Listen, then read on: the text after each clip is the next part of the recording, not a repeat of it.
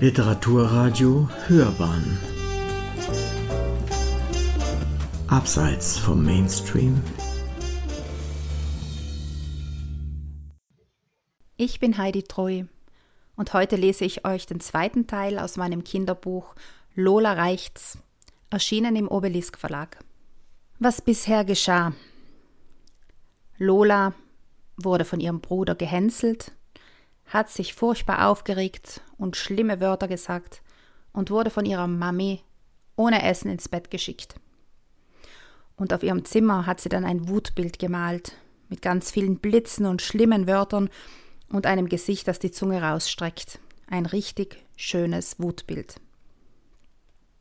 Mit Schlafen ist nichts in dieser Nacht. Zuerst ist das Kissen nass und Lola hat ständig das Gefühl, dass der Kummer von dem Kissen wieder in sie hineinrennt. Irgendwann wirft sie es in die Ecke. Ohne Kissen kann sie aber nicht schlafen. Ihr Kuschelaffe Schnurps muss als Kissen herhalten, aber ist ein sehr kleines Kissen und seine Haare kitzeln Lola in der Nase. Und wenn man gekitzelt wird, kann man nicht schlafen. Dann kommt wieder die Wut hoch und wenn sich die Wut verabschiedet, ist der Kummer, der sie aus dem Hinterhalt überfällt, groß. Nachts hört man die Geräusche im Haus lauter. Das Rauschen, wenn jemand die Toilettenspülung betätigt. Die Schritte vom Nachbarn Maler, der im Zimmer ober ihr wohnt und auch nicht schlafen kann. Das Dröhnen, das von einem Fernseher durch viele Mauern zu ihr dringt. Die Nacht ist nicht still. Die Nacht ist unruhig und voller Lärm und mittendrin liegt Lola und hält sich die Ohren zu, weil sie nicht schlafen kann. Sie ist froh, als die Nacht vor dem Fenster irgendwann nicht mehr so dunkel erscheint, als die Autogeräusche zunehmen und die Geräusche im Haus, als die Schlafzimmertür der Eltern aufgeht, ein Toilettendeckel hochgeklappt wird und ein Plätschern verrät, dass sie nicht mehr die Einzige ist, die wach ist. Zum Frühstück kommt Lola, als alle anderen bereits dort sitzen. Na, gut geschlafen? fragt die Mutter. Lola antwortet nicht. Sie sieht, wie die Mutter eine Augenbraue hochzieht und einen Blick mit Papa wechselt. Der lässt seine Zeitung sinken. Er schaut Lola lange an, dann zwinkert er ihr ganz leicht zu. Gleich geht es Lola besser. Schling nicht so, Max, sagt die Mutter streng. Wieso? Ich will nur ausschauen wie Lola. Grinsend duckt sich Max unter einer Kopfnuss der Mutter weg und schluckt sein Brot hinunter. Lola schießen die Tränen in die Augen. Oh, heult das Baby. Nicht einmal die Mutter nimmt Max das mitleidige Getue ab, doch bevor sie ihn schimpfen kann, tritt Lola zu. Mit aller Kraft schwingt sie ihren Fuß Richtung Max und tritt ihn gegen das Schienbein. Au! ruft der Vater erschrocken. Was soll das denn heute bedeuten? Vorwurfsvoll schaut er Lola an. Kein Zwinkern ist mehr in seinem Auge. Lola schießt die Wärme in die Wangen. Entschuldigung, sagt sie. Das will ich aber auch meinen, sagt der Vater. Es klingt immer noch ein bisschen grantig. Max feigst. Lola streckt ihm die Zunge raus.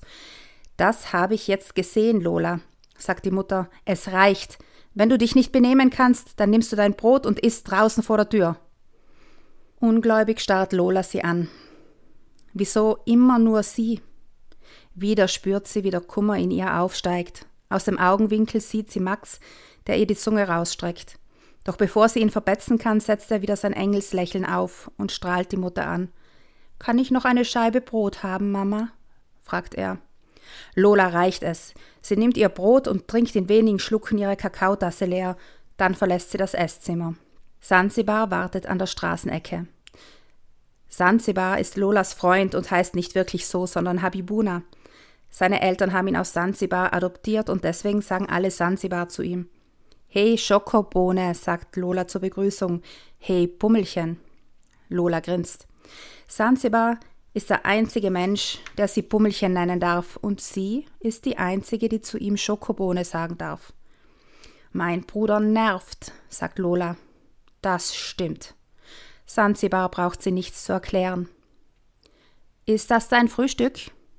Lola nickt. Darf ich? Ohne ihre Antwort abzuwarten, reißt er ein Stückchen von ihrer Buttersemmel ab. Ich liebe Buttersemmeln. Sansibar kramt in seiner Schultasche und streckt Lola eine Brotdose hin. Dafür darfst du auch ein Stück von meinem haben.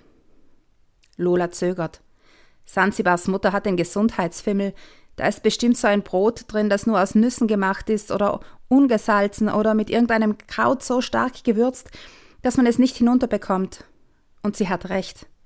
Ein unansehnlicher Krümelhaufen kommt zum Vorschein. Angeekelt gibt sie Sansibar seine Brotdose wieder zurück. Bäh, das ist ja eklig. Das kannst du laut sagen. Sansibar wirft einen Blick in die Brotdose, dann verstreut, verstreut er die Krümel auf dem Gehsteig. Für die Tauben, erklärt er. Wollen wir Bummelchen? Claro, Schokobohne. Und dann setzen sie sich in Bewegung. Oh, Bummelchen und Schokobohne sind verliebt. Die Jungs stehen am Eingang zum Schulhof, als hätten sie auf Lola und Sansibar gewartet. Mitten unter ihnen steht Max, der es irgendwie geschafft hat, Lola und Sansibar zu überholen. Pass auf, Schokobohne, dass sie dich nicht mit einem Haps hinunterschlingt. Bummelchen hat sicher nichts dagegen, noch fetter zu werden. Max grinst. Lola ist, als würde alles vor ihren Augen hinter einem roten Schleier verschwinden. Plötzlich verschwindet das Grinsen aus Max Gesicht. Erschrocken reicht, reißt er die Augen auf und dann versteht Lola.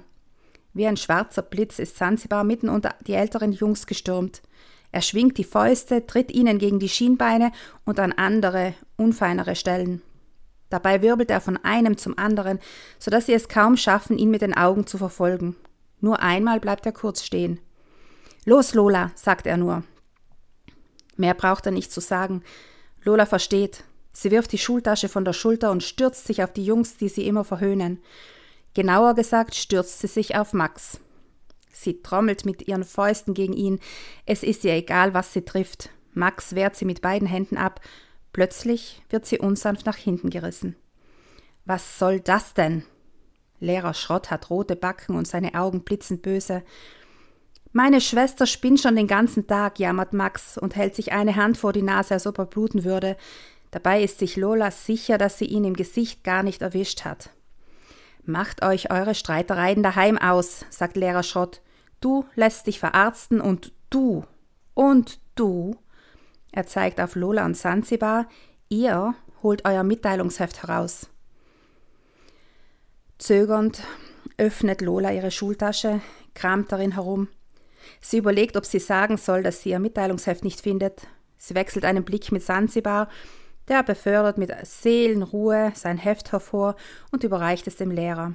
Er bettelt nicht, weint nicht, hält den Kopf ganz hoch. Lola beschließt, es ihm gleich zu machen. Sie zieht ihr Mitteilungsheft heraus und hält es dem Lehrer hin. Ohne ein weiteres Wort nimmt der einen Kugelschreiber aus seiner Jackentasche und kritzelt in dem Heft herum. Zuerst in dem von Sansibar, dann in dem von Lola. Sie stellt sich vor, dass er lauter kleine Männchen hineinmalt. Männchen, die lustige Sachen machen. Oder dass er eine kleine Geschichte in das Heft schreibt, bei der die Mutter romantische Gefühle kriegt aber ein Blick auf seinen Gesichtsausdruck lässt die Gedanken verschwinden. Verkniffen wirft er ein paar Buchstaben auf die Seiten des Mitteilungshefts, macht noch ein paar schwungvolle Punkte und Striche, dann klappte er es zu.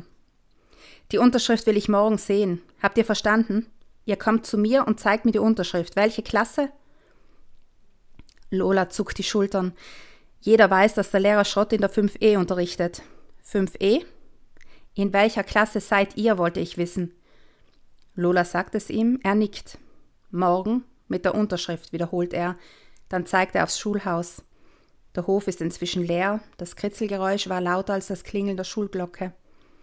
Ab in die Klasse, sagt er bestimmt. Lola und Sansibar tun, was er sagt.